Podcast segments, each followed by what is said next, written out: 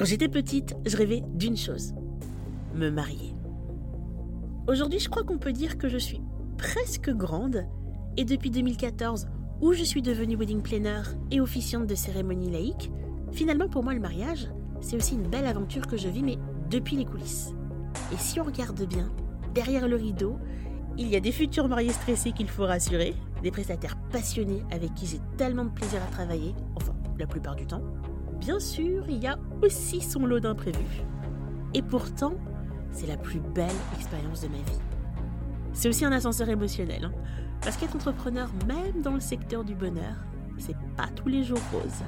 Dans ce podcast, je te livre le récit de mon quotidien de professionnel du mariage à travers des séquences story time sans tabou.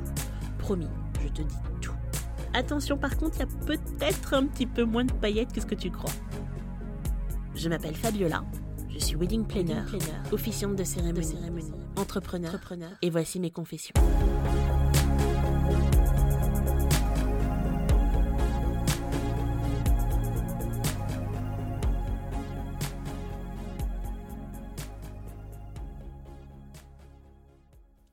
Parmi mes pires cauchemars d'officiant de cérémonie laïque, il y a ne plus avoir de voile jour J,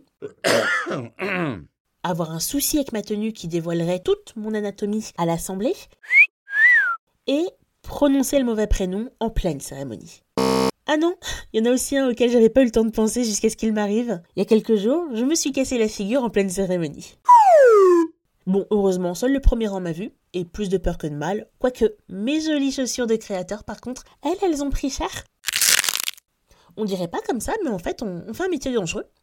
Pour le moment, j'ai échappé à l'extinction de voix et à l'exhibitionnisme public, mais me tromper de prénom, j'étais sûre que ça m'arriverait un jour. Hein. Ça fait maintenant un certain nombre d'années que je fais ici et j'ai rencontré un certain nombre de couples et certains partageaient le même prénom. Je ne compte plus le nombre de Sébastien ou de Morgane que j'ai eu le bonheur de marier. Du coup, il m'est déjà arrivé de m'emmêler les pinceaux dans les emails. J'en profite pour faire mon mea culpa à Julien, que je me suis évertué à appeler Benoît dans mes messages. Pour ma défense, j'avais marié euh, quelques mois plus tôt un couple nommé Aline et Benoît, et je me retrouvais à présent avec un autre couple d'Aline et Julien. Ah, je vous assure qu'il y a force et confusion. Mais j'ai été deux fois plus attentive le jour J, et aucune erreur n'est à déplorer lors de la cérémonie. Pour en revenir au sujet de cet épisode, un jour de printemps, je reçois un mail d'une certaine Maureen. Alors, parce que ce sont des mariés plutôt discrets de par leur métier, j'ai changé leur prénom. Mais cette Maureen souhaite que je célèbre l'été qui arrive sa cérémonie de renouvellement de vœux en Toscane.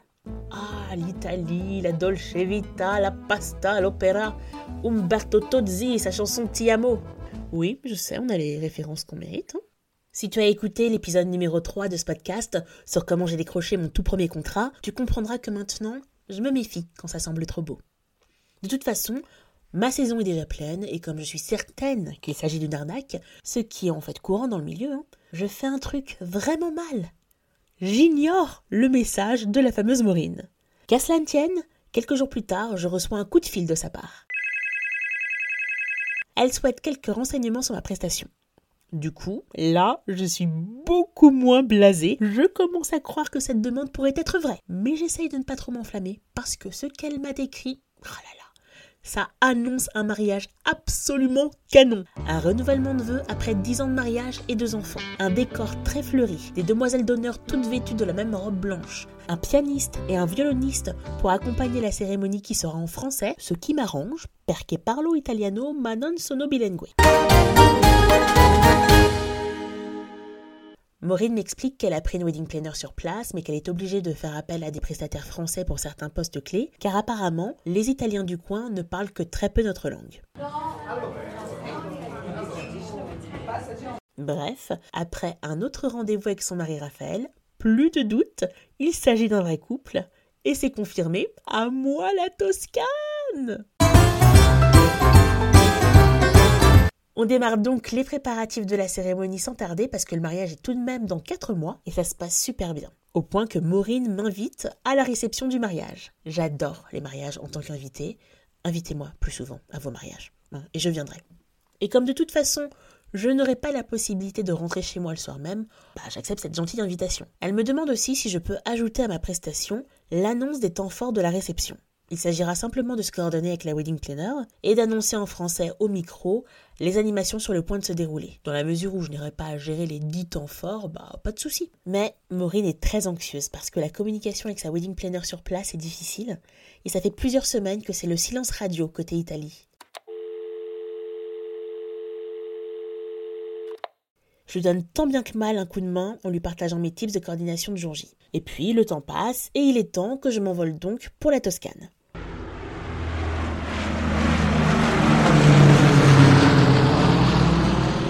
Je suis sur le même vol que la maquilleuse et la coiffeuse, elles aussi venues de Paris. Apparemment, trouver une make-up artiste sachant mettre en beauté les femmes métisses est une vraie plaie dans ce coin de l'Italie, ça c'est à noter. Les mariés adorables ont entièrement organisé notre séjour. Raphaël et ses témoins et le grand-père de Maureen viennent nous chercher à l'aéroport. On n'est pas trop de deux voitures, hein. on a environ 45 minutes de route jusqu'à la magnifique villa privée louée pour l'occasion. En arrivant, je me dis que voilà, c'est là que je dois être.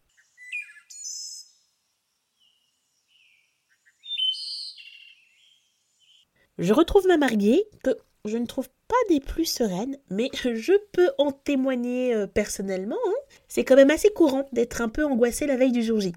Au programme de ce vendredi, un déj convivial avec les témoins, les garçons et les demoiselles d'honneur. Répétition de la cérémonie. Alors, il n'est pas question que je révèle aux mariés ce que je vais dire, mais quand on peut, c'est bien de pouvoir faire un filage de l'entrée du cortège, du marié, de la mariée des enfants d'honneur, et puis voir les placements de chacun pour les moments importants de la célébration. Eh bien, il nous aura fallu bien plus de temps que prévu pour coordonner ce petit monde. Pas moins de deux heures. Donc finalement, c'était plutôt utile. Je passe le reste de l'après-midi à chiller au bord de la piscine de la villa en attendant l'heure d'aller me préparer parce que ce soir, je suis aussi invitée au dîner réservé aux plus proches des mariés. Quel honneur je passe une super bonne soirée et je glane plein de petites infos à ajouter à mon script de cérémonie en dernière minute. Je suis assise à côté de Marine, la sœur du marié, qui me confie qu'elle aurait bien aimé faire un discours mais qu'elle était très timide.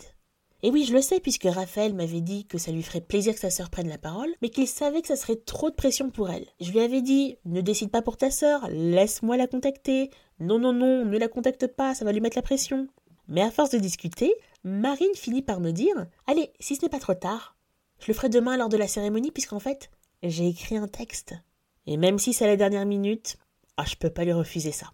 Le dîner se termine vers une heure du matin. C'était vraiment chouette. Le marié me dépose à l'appartement que je partage avec la coiffeuse et la maquilleuse. Je me couche assez tard parce que je réécris une partie de la cérémonie pour intégrer le discours de Marine et les petites anecdotes que j'ai pu glaner durant la soirée. Mais ça va puisque le lendemain je dois être prête pour seulement 13 heures. Et en plus, vu la chaleur, je vais m'habiller sur place au dernier moment. Le matin, j'ai donc tout le temps de m'entraîner encore et encore à dire la jolie histoire de Maureen et Raphaël. Arrivé à la villa, je briefe une dernière fois les proches, je les tiens au courant de leur ordre de passage, je fais un point avec la wedding planner et les musiciens, et je constate que ça s'affaire dans tous les sens. Et en même temps, rien n'est prêt, alors que les premiers invités sont attendus dans moins de 3 heures. J'avoue que je suis un petit peu inquiète parce que j'ai l'habitude des installations et là, je vois vraiment pas comment ils pourraient installer toute une cérémonie, euh, une réception en deux heures et demie. Mais en fait, je ne sais pas combien ils sont dans leur équipe, mais ils sont tellement nombreux qu'ils sont super efficaces et la cérémonie est installée en rien de temps.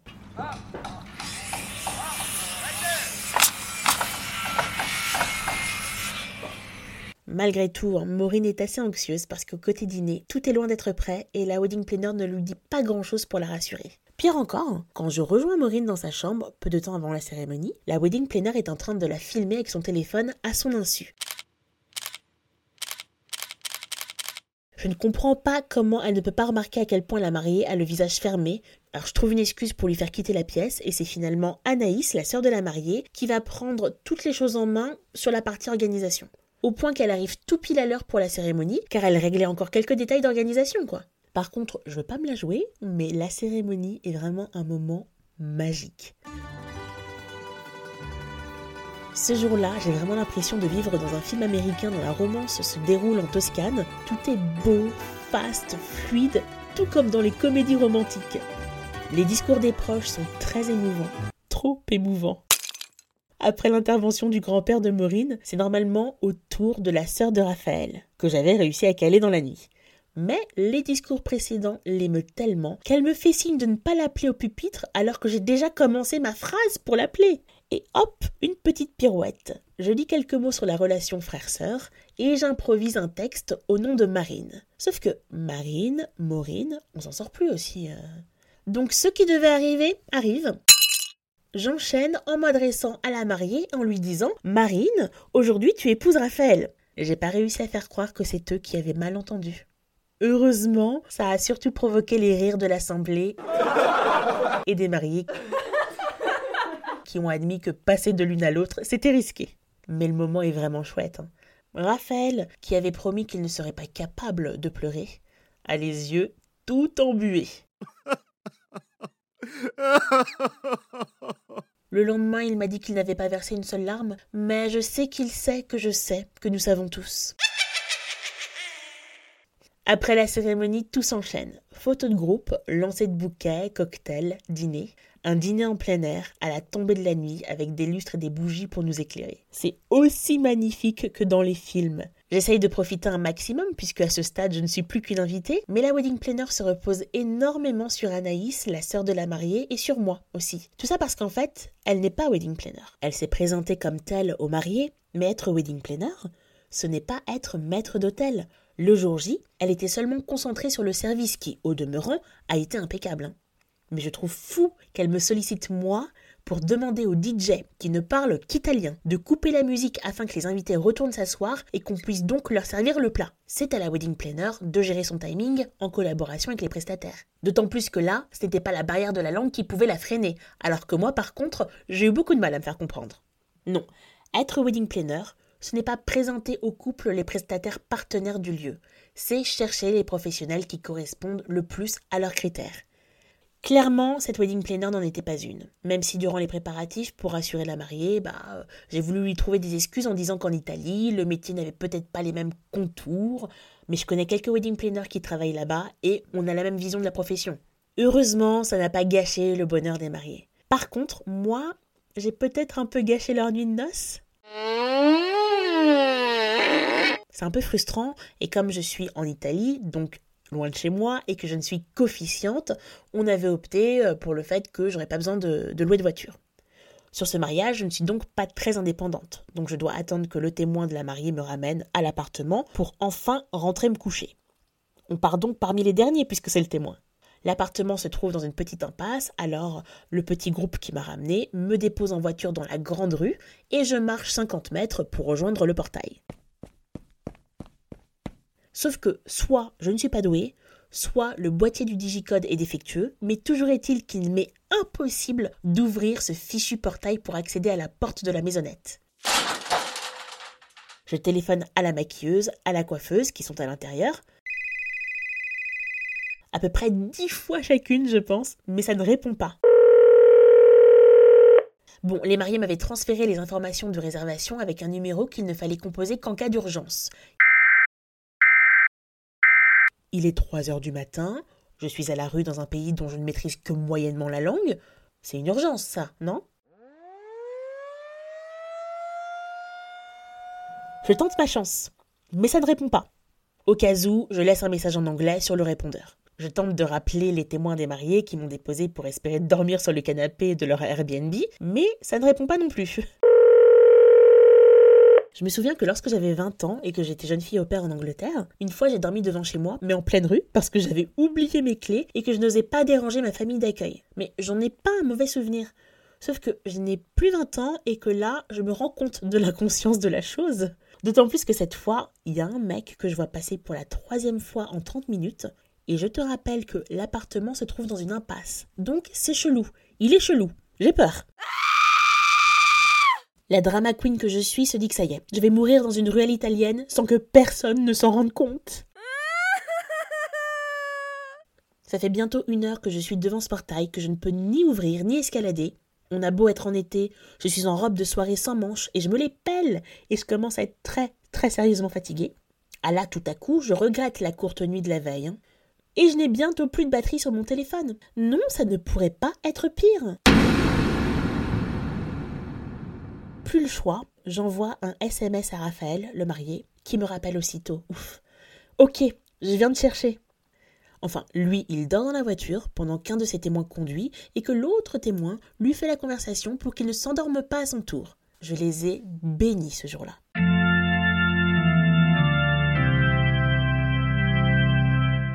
En plus, comme plusieurs d'entre eux finissent finalement la soirée en boîte, je ne dors pas sur un canapé, mais dans une chambre ultra confortable avec ma salle de bain privative dans la super villa.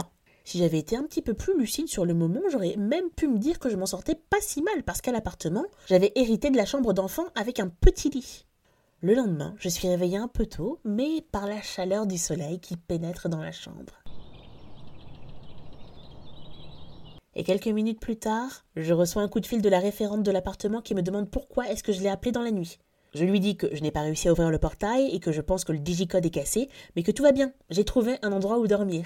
Et là, elle m'engueule en me disant qu'elle avait bien laissé l'instruction, qu'il ne fallait pas fermer le portail, et comme son anglais est encore plus approximatif que mon italien, je sais pas trop de quoi elle m'accuse, mais elle n'est pas contente, la dame. J'arrive pas à en placer une, et elle finit par raccrocher. Écoute, ça me glisse dessus. Je crois que je suis déjà dans mon prochain mariage qui a lieu dans trois jours. Une heure plus tard, la maquilleuse m'appelle presque paniquée. Où es-tu? Les femmes de chambre sont arrivées et apparemment on aurait dû quitter l'appartement il y a une heure. En plus, on va se retrouver à la rue parce que tout est fermé et que je n'arrive à joindre personne pour qu'on vienne nous chercher.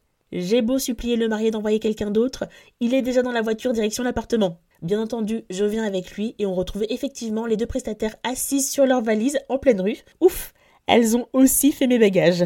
Yes ce séjour en Toscane se termine par un déjeuner un peu speed pour ne pas rater l'avion, mais tellement convivial avec les proches et les mariés. Alors oui, on aurait pu manger de bonnes spécialités italiennes, mais à l'unanimité, on opte pour le meilleur remède aux nuits courtes et un peu enivrées. Un bon vieux McDo, eh oui pour moi, la saison bat son plein. Je rentre donc à Paris dans la journée, et deux jours plus tard, je suis déjà en route pour un nouveau mariage et de nouvelles aventures inoubliables avec ces petits couples qui me font tellement vibrer.